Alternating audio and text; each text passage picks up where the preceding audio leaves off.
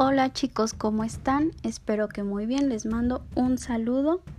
El tema de hoy es las leyendas.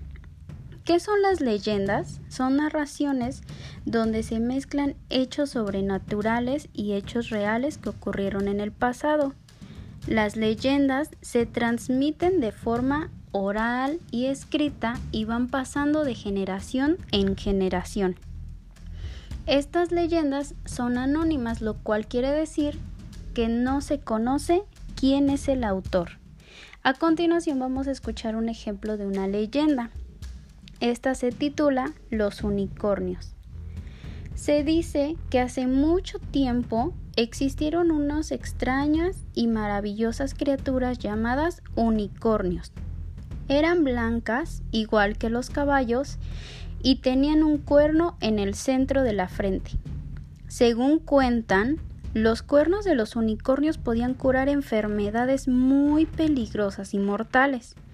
Eran tan poderosos que con ellos se podía alcanzar hasta la eterna juventud.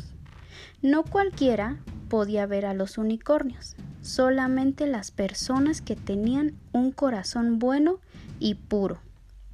En la Edad Media, Muchos cazadores se adentraban en los bosques para cazar a estos seres, aprovechándose de las personas de corazón puro para capturarlos. Pero los unicornios no podían vivir sin su cuerno y terminaron por desaparecer.